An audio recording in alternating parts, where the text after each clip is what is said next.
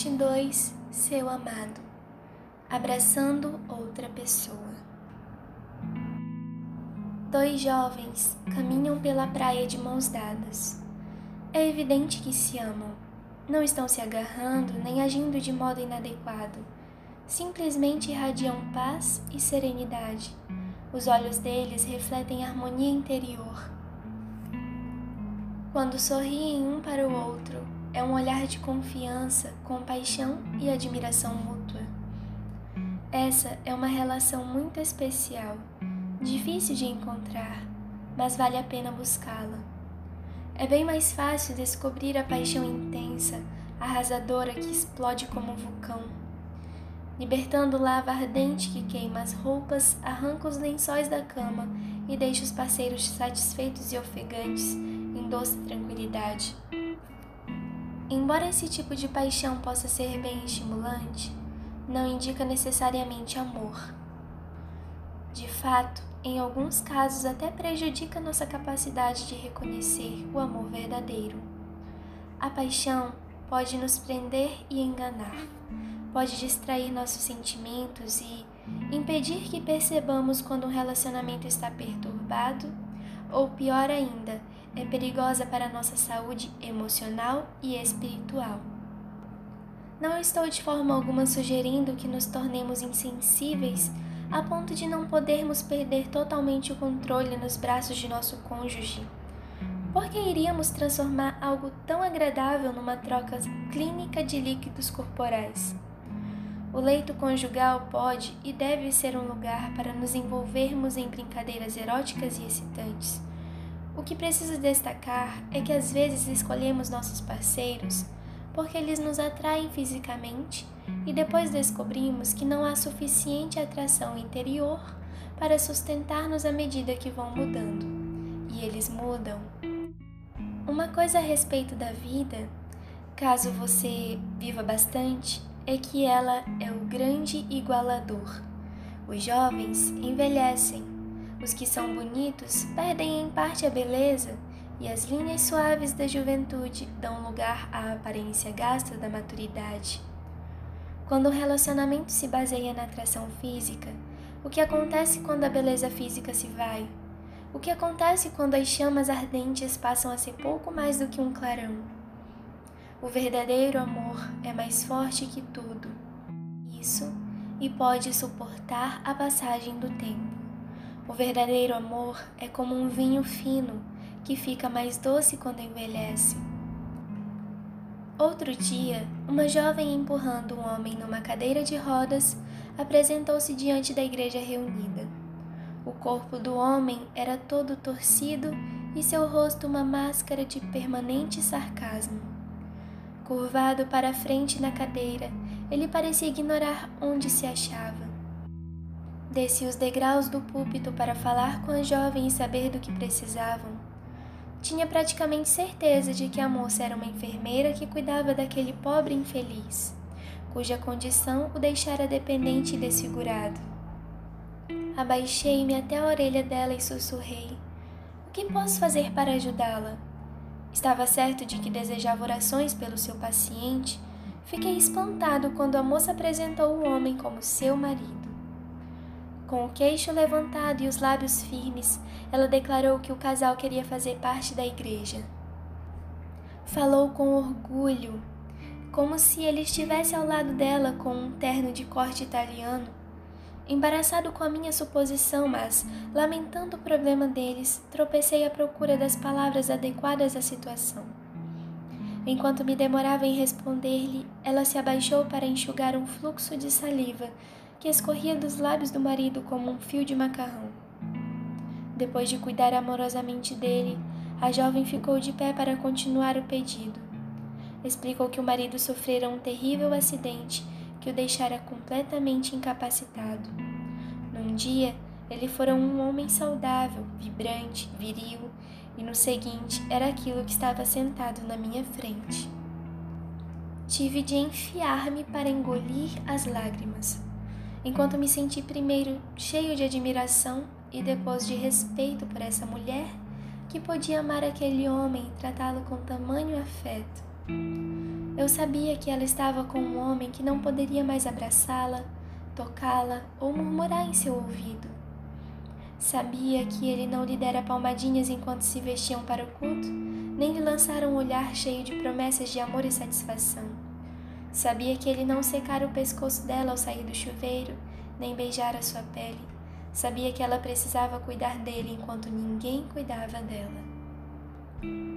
Contei essa história para sublinhar que a vida realmente traz mudanças. Quando nos colocamos diante de uma congregação, de um pregador e de Deus, fazemos em alguns minutos votos que talvez tenhamos de cumprir pelos próximos 50 anos ou mais. Fizemos esses votos e nos encaminhamos para o futuro, um abismo de aventuras inesperadas que pode levar ao perigo sem qualquer aviso. Os votos são um cheque em branco que o destino irá preencher à medida que caminhamos juntos pela vida. É bem possível que tenhamos de cumprir esses votos aqueles que dizem para melhor ou para pior, na riqueza ou na pobreza, na doença ou na saúde. Seremos capazes de cumprir essas promessas em face da calamidade, pobreza e enfermidade? Todos nós queremos alguém ao nosso lado com quem possamos contar em qualquer situação, boa ou má. Este é o amante que importa. Quase todos pensam que o bom amante é aquele que sabe desempenhar proezas sexuais com grande habilidade e sensibilidade. Isso seria ótimo se passássemos a vida inteira na cama. Mas a verdade é que o bom amante não começa nem termina no quarto. O bom amante é aquele que fica quando todos os demais se vão. Não importa se é tão ágil quanto um gato e tão sensível quanto um nervo exposto. Se esse homem não a amar sinceramente, perderão o significado. Amar o corpo não basta, sua mente e seu espírito também precisam ser cuidados. Que importa se seu homem tem o físico de um Adonis, se ele não a protege numa tempestade. Seus olhos cintilantes não significam nada se não provar que é confiável numa crise. Oh, minha amiga, Ser um bom amante é mais do que carícias e beijos ardentes. É a habilidade para prender o vento frio da vida nas mãos quentes até que ele se aqueça sob o seu toque amoroso. É ficar ao meu lado até que a luz dos meus olhos se apague e beijar meu rosto uma derradeira vez. É a capacidade de ficar comigo até que a máquina pare e o oxigenador deixe de pombear ar em meus pulmões e eu fale uma última vez ou aperte a sua mão. Se você já teve de enfrentar uma verdadeira tempestade, precisará de um amante, mas não do tipo que geralmente procuraria. Um amante do dia e não só da noite. Os amantes do dia são mais difíceis de achar do que o tipo que apalpa à noite. Se uma tragédia financeira ocorrer, ou pior ainda, uma tragédia física, ele continuará seu amante? Sei que esses são pensamentos sombrios que as pessoas raramente consideram, mas são as realidades da vida. Sei que a palavra amante é usada displicentemente e muitas vezes de maneira errada. Já que estou fazendo uso frequente dela, devo diferenciar entre a minha ideia e o que é sugerido por amante em nossos dias. O termo é amplamente empregado para todo tipo concebível de arranjo sexual conhecido pelo homem. Quando uso a palavra amante, por favor compreenda, eu emprego da mesma forma que Salomão faz no livro Cântico dos Cânticos. Faço uso dela para descrever a santidade de um indivíduo em um relacionamento conjugal em que há dedicação mútua. Mas essa palavra significa mais do que apenas estar casado. O propósito é descrever os parceiros que seguem o plano divino. Há pessoas casadas que não são amantes. Entre elas estão os adúlteros, os interesseiros, os cônjuges indiferentes, Existem alguns cujas cicatrizes são tão profundas que acham difíceis aceitar o plano de Deus. Compreendo isso.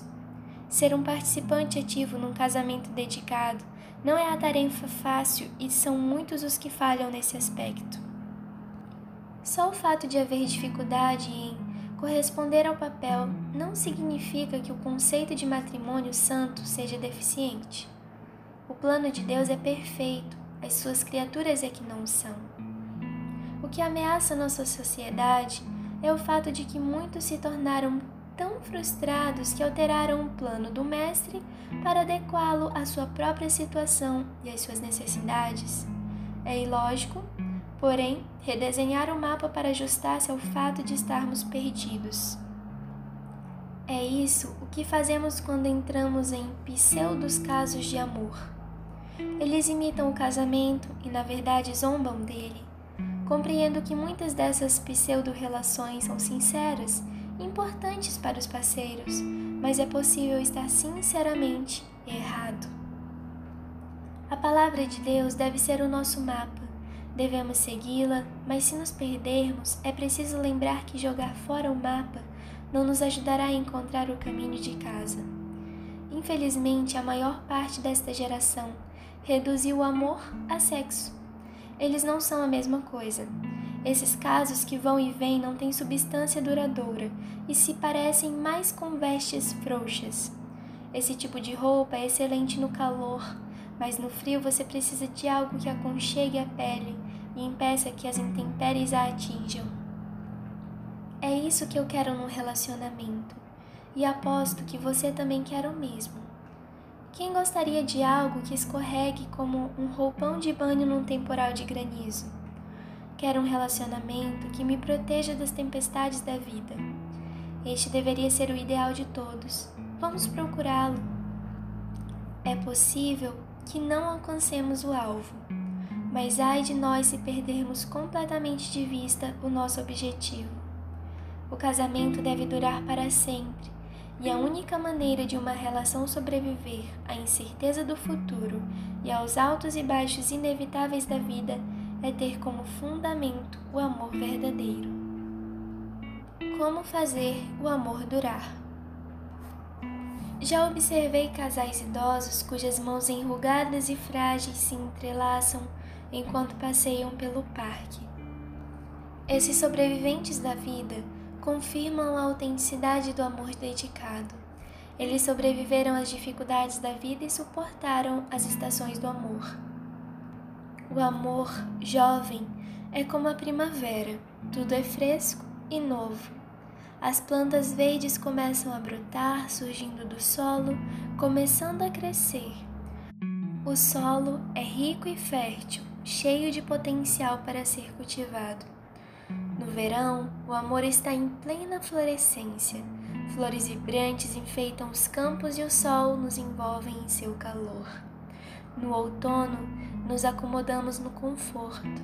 A colheita está madura e chegou a hora de ceifarmos as nossas recompensas. Nossos filhos cresceram e já têm sua vida própria. Podemos sentar e gozar dos frutos do nosso trabalho. Quando chega o inverno, o céu pode estar cinzento, o solo frio e endurecido. Mas o amor verdadeiro é como uma sempre viva na floresta coberta de neve. O casal que está junto há tanto tempo continua aquecido no inverno do amor. O fogo do coração deles impede o frio de entrar. Como esses casais fazem isso? Como conseguem permanecerem juntos tantos anos? Eu os observo enquanto se desviam do tráfego matinal do parque. Pessoas que se exercitam correndo ou de patins passam apressadas por eles, mas os dois parecem não notar só percebem um ao outro enquanto andam pelo parque e conversam e escutam um ao outro. Cada um pronuncia com voz carinhosa o nome do outro, dando a entender que se sentem tão à vontade um com o outro quanto se estivessem com um par de chinelos velhos. Continuam sendo amantes, mas mais que isso, são amigos. Não é engraçado? Foi assim que começamos quando pequenos. Duas crianças brincam na caixa de areia, ignorantes da diferença de sexo entre elas. São simplesmente amigas. Não há pressão para que impressionem, não há necessidade de atitudes viris. Você se lembra dos dias em que os meninos pensavam que as meninas eram boas amigas, mas a ideia de beijá-las parecia idiotice? Só mais tarde, quando lutamos com nossas amiguinhas e de repente sentimos um calor diferente no corpo, é que notamos que tocá-las não era o mesmo que tocar os garotos numa pelada. Esse foi o primeiro estágio do amor para nós. Simples e platônico, um amor pré-sexual, um amor mais apoiado na amizade do que no erotismo. Perdemos essa amizade fácil quando nos tornamos sexualmente obcecados. Passamos então a vida inteira tentando voltar à amizade por meio do sexo. Não é a ela que acabamos voltando nos últimos anos, quando a paixão se esvai e a comunicação emerge? Voltamos à caixa de areia. Acabamos dando risadinhas no terraço da frente, deixando os dentes num copo d'água e com o rosto enrugado aberto num sorriso. Acabamos nos abraçando por mais tempo e ouvindo o ritmo da respiração um do outro à noite. Estou falando de companheiros de alma. O relacionamento pode ser desafiado e até traído, mas depois que tudo passa, você ainda continua com a única pessoa com quem quer de fato conversar, aquela que faz você rir. É a amizade que faz com que lutar pelo casamento vale a pena e não o sexo. O sexo dura apenas alguns minutos ou algumas horas, na melhor das hipóteses, mas a amizade é para a vida inteira. As necessidades do corpo podem ser satisfeitas em alguns instantes ou algumas horas, se estivermos dispostos a isso e tenhamos energia suficiente. Mas satisfazer as necessidades do coração é um processo contínuo. O coração dolorido grita mais alto do que os lombos doloridos. O amante maravilhoso é aquele que beija o corpo e vai além, beijando a alma. O sexo se torna então um meio para alcançar algo mais importante, o compromisso espiritual. Você não está então fazendo apenas sexo, está fazendo amor. O sexo é fácil, o amor é que é difícil de encontrar. Esse é o desafio exigido para ter certeza de que o seu relacionamento contém uma dose de amor suficiente para acompanhar o sexo. É disso que vai precisar para construir o seu relacionamento e transformá-lo em um monumento que perdura depois que tudo é dito e feito. O que você quer obter é o amor firme, experimentado por irmãos que sabem que foram gerados pelos mesmos corpos e nasceram do mesmo útero. Não pense que estou sugerindo que nos aposentemos sexualmente ou diminuamos nosso desejo de intimidade. Minha sugestão é equilibrar esses momentos magníficos com alguém que signifique algo para nós fora do quarto. Estou aconselhando que a raiz do seu amor seja ancorada em sua admiração por essa pessoa.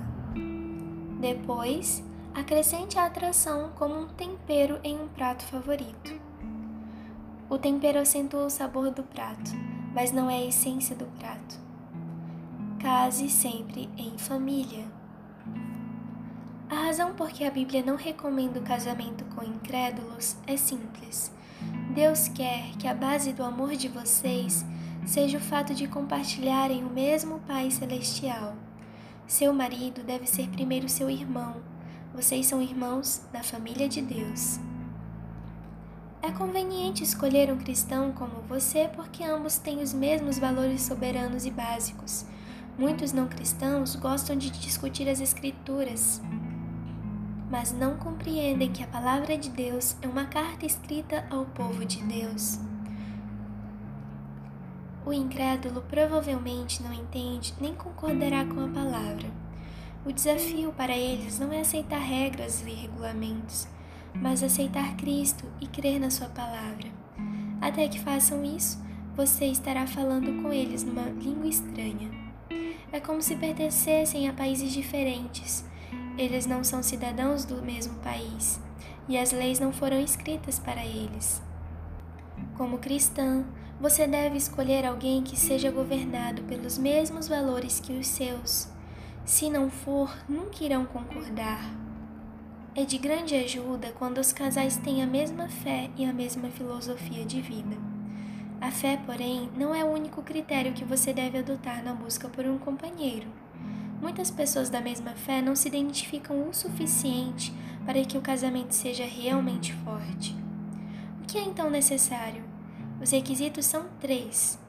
Seu parceiro deve satisfazer a sua mente, seu corpo e a sua alma. É claro que você precisa sentir atração física pelo seu parceiro. O sexo é um dos muitos prazeres do matrimônio e deve ser usufruído. Seu parceiro deve agradá-la fisicamente e vice-versa. De que vale o prazer físico, porém, se ele não amar como pessoa e como amiga? Você e seu parceiro devem ter a mesma mente, comunicar-se com facilidade, ouvir-se e gostar da companhia mútua. Por último, vocês devem compartilhar os mesmos valores. Irão caminhar juntos pela estrada da vida, dividir o mesmo mapa e seguir na mesma direção. Só quando esses três requisitos são satisfeitos é que o casamento tem sucesso. O sexo por si só não basta. Sexo e amor podem permitir que o casamento atravesse a noite, mas é preciso sexo, amor e um Deus comum para fazer com que ele perdure. Então e só então a dama, o amado e o Senhor se tornarão um cordão forte bastante para manter o relacionamento. Também, se dois dormirem juntos, eles se aquentarão, mas um só como se aquentará. Se alguém quiser prevalecer contra um, os dois lhe resistirão. O cordão de três dobras não se rebenta com facilidade. Eclesiastes 4, 11 ao 12. Quando for escolher um companheiro, procure um homem que tenha com você um relacionamento comparável ao de um irmão. Procure aquele com quem possa comunicar-se sem palavras. É ele que sabe quem você é. Ele sabe o que vai dizer antes que as palavras saiam de seus lábios. Sabe o que está em seu coração, porque o dele tem o mesmo sentimento. Vocês foram feitos do mesmo material têm sentimentos um do outro como gêmeos. Ele é seu irmão. Vocês irão, sem dúvida, enfrentar desafios e problemas na vida, mas buscarão soluções no mesmo lugar. Ambos se voltarão para o Pai. Foi assim que Adão e Eva resistiram aos esforços de Satanás para destruí-los. Ao serem ameaçados quando seu futuro estava em risco, eles decidiram unir-se como irmão e irmã diante do Pai. E chamou o Senhor Deus ao homem e lhe perguntou: Onde estás? Ele respondeu: Ouvi a tua voz no jardim, e porque estava nu tive medo e me escondi. Perguntou-lhe Deus: Quem te fez saber que estavas nu? Comeste da árvore de que te ordenei que não comesses? Então disse o homem: A mulher que me deste por esposa, ela me deu da árvore e eu comi. Disse o Senhor Deus à mulher: Que é isso que fizeste? Respondeu a mulher: A serpente me enganou e eu comi. Gênesis 3, 9 ao 13. Eles parecem duas crianças roubando a lata de biscoitos. Ficam embaraçados e perturbados diante do pai. Conseguiram, porém, mostrar firmeza por compartilharem a mesma filosofia de vida. Eram irmã e irmão, feitos do mesmo barro. O mesmo pai que criou Adão formou Eva. Em resumo, os dois chamam Pai ao mesmo Deus. Adão e Eva puderam ficar diante de Deus e pedir perdão. Eles sabiam que haviam pecado, compartilhavam as mesmas regras, o mesmo sentimento de certo e errado. O casamento não pode sobreviver quando os parceiros não praticam os mesmos padrões morais. Como é possível corrigir um problema moral quando um de vocês acha que não há problema? Lembre-se, você deve casar-se com seu irmão. Por mais erótica que seja a sua relação, permita sempre que o amor fraternal continue. Todos os outros sentimentos virão e irão embora como o fluxo e refluxo das marés no oceano. O amor fraternal perdura. A paixão sobe e desce de dia em dia, de momento em momento. Não seria natural sentir uma paixão avassaladora o tempo todo. Isso é tão pouco natural quanto comer 24 horas por dia. A cobiça é a gula da paixão e geralmente indica uma ferida que está procurando cura mediante o remédio errado. Um relacionamento saudável contém diversidade, muda continuamente. A única coisa que dá estabilidade é construir o relacionamento baseado na amizade. A paixão vem e vai, as dificuldades podem fazer o casal vacilar, mas em meio a tudo isso eles são amigos. A verdade é que todos enfrentamos conflitos, mas quando isso acontecer, se estivermos unidos pelo mesmo Pai, a correção não será difícil. O relacionamento de Adão e Eva não é o único no livro de Gênesis a refletir esse conceito. Por outro lado, ela de fato é também minha irmã, filha de meu pai e não de minha mãe, e veio a ser minha mulher. Gênesis 20, 12. Abraão tentou enganar seu hospedeiro dizendo que Sara, sua mulher, é sua irmã. Na verdade, era sua meia-irmã. Embora isso seja reprovável hoje, era uma prática comum na época. Os personagens da Bíblia no Antigo Testamento sempre insistiam que os filhos se casassem com parentes consanguíneos, por saberem que a família era um elo forte que se perpetuaria por meio da mesma fé e da mesma filosofia de vida. Mas talvez a frase filha de meu pai se refira igualmente ao fato de que ela também era filha de Deus. Sara era meia irmã de Abraão pelo sangue, mas sua irmã na fé era sua irmã e sua esposa. Por favor, não me entenda mal. Não estou sugerindo que nos casemos literalmente com nossas irmãs biológicas. Isso seria incestuoso e deplorável. Só quero que você compreenda que no começo os relacionamentos mais fortes, mais duradouros, eram aqueles em que ambos os parceiros eram filhos de Deus. Antes de passarmos para outros assuntos, quero insistir com você sobre a verdade relativa ao amor e ao sexo. É simplesmente esta: o sexo é apenas uma sombra do amor. A verdadeira intimidade ocorre quando o corpo já está gasto e o afeto permanece. O laço que prende os corações é que promove o sentimento de aceitação e não o envolvimento carnal. Todos queremos aceitação Poder ficar com outra pessoa sem preocupar-se com o desempenho, nem com a necessidade de impressionar. Saber que estamos com um amigo, isso é ser realmente amado. Os homens, principalmente, precisam de um lugar onde possam fugir das exigências de manter uma imagem. Ansiamos por um lugar de descanso, repouso, da pressão de sermos obrigados a desempenhar constantemente e a ser julgados não pelo que somos, mas pelo que fazemos. Quando sabemos que somos amados pelo que somos, nos tornamos mais saudáveis mentalmente e nos expressamos com maior intimidade. Por quê? Porque nos sentimos livres do medo da rejeição e da ansiedade de mostrar desempenho Somos maridos, protetores, amantes, mas às vezes queremos rir e ser apenas irmãos. Quando deixarmos de impressionar como grandes maridos ou de atuar como grandes amantes, ou nos tornarmos pouco eficientes como protetores, permitam pelo menos que nos sintamos seguros no conhecimento de que sempre seremos irmãos. Quando tudo o mais falhar, que permaneça o amor fraternal.